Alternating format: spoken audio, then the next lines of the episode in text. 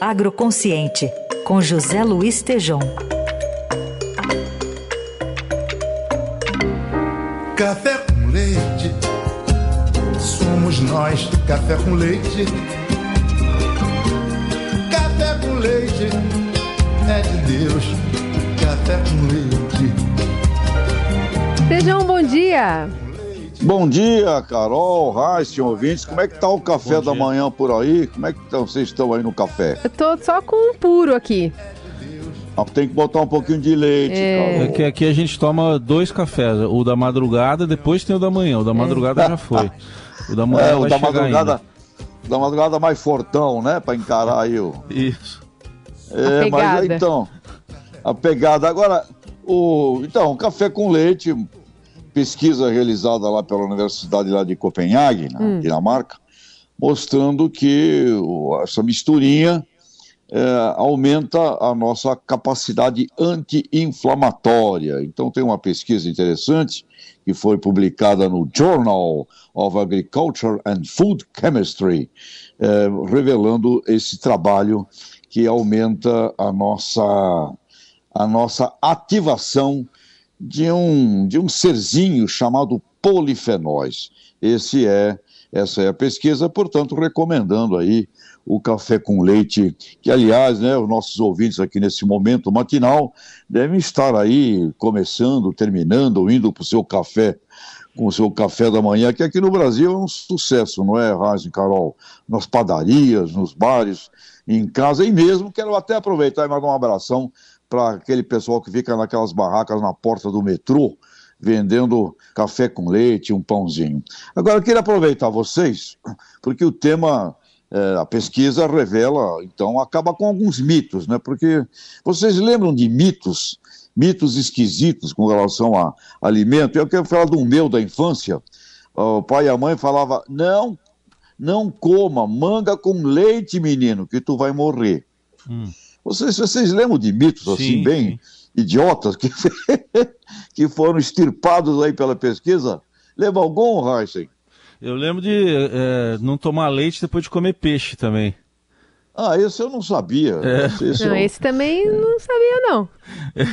esse, esse, esse é, olha, vou te contar, isso aí te pegaram aí. é algum- Mas, mas eu, mas eu desrespeitei. Eu fiz, eu tomei, eu comi peixe e tomei leite depois.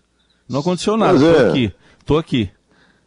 Pois é, aí, ó, eu já teve muitos mitos, né? O ovo fazia mal, colesterol, o chocolate da espinha, não sei se Carol lembra disso. Menina, chocolate da espinha.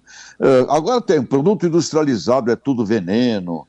Carne também, não pode, carnes não pode. O café, o café já foi considerado um vilão daqueles grandiosos. E tem alguns que são interessantes. Cenoura faz bem para para a vista, ok, cenoura faz bem para a vista, os coelhos que o digam, né? Mas em síntese, é, Carol, Raíssa ouvintes, a pesquisa vai revelando mitos, né, mitos existentes com relação aos alimentos. E esse, é, esse, esse, esse tema aí do, do, desses defensores chamados de polifenóis são antioxidantes naturais que nos protegem das infecções e infla- inflamações. Então, na reação dos polifenóis do café com a proteína do leite, há uma potencialização benéfica na combinação. Então, esses polifenóis são também saudáveis para seres humanos, reduzindo o estresse oxidativo do corpo que origina a inflamação.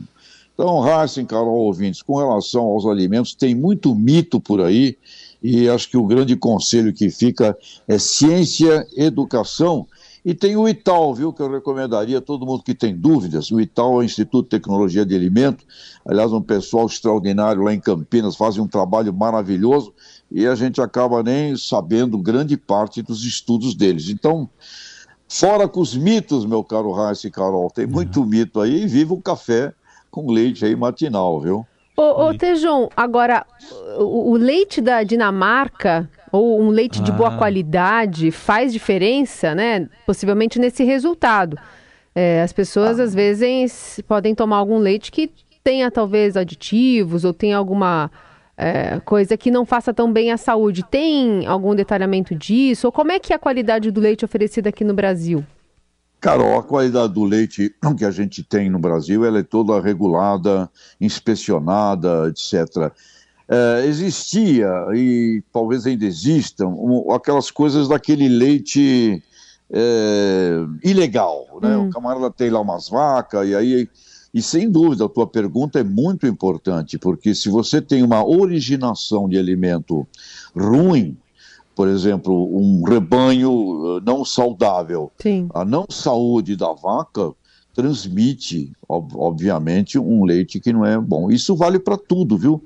Inclusive, Carol, tua pergunta é muito legal, porque estamos até já hoje discutindo é, que a saúde da planta, a saúde do milho, digamos assim, que gera a comida da, do animal. Ah, sim a saúde dessa planta, o quanto ela foi saudavelmente produzida, solo saudável, planta bem nutrida, gera alimento para nós aqui também de maior eh, de, de, confiabilidade do ponto de vista uh, nutricional. Então uhum. tem vínculo sim com a originação. E nosso leite é um leite de padrão também internacional e sabe-se que até no caso dos bons chocolates do mundo, viu, Carol? Hum. Os melhores chocolates do mundo, eles exigem leites de altíssima qualidade para realçar efetivamente o seu sabor, cara Carol. Parabéns pela pergunta.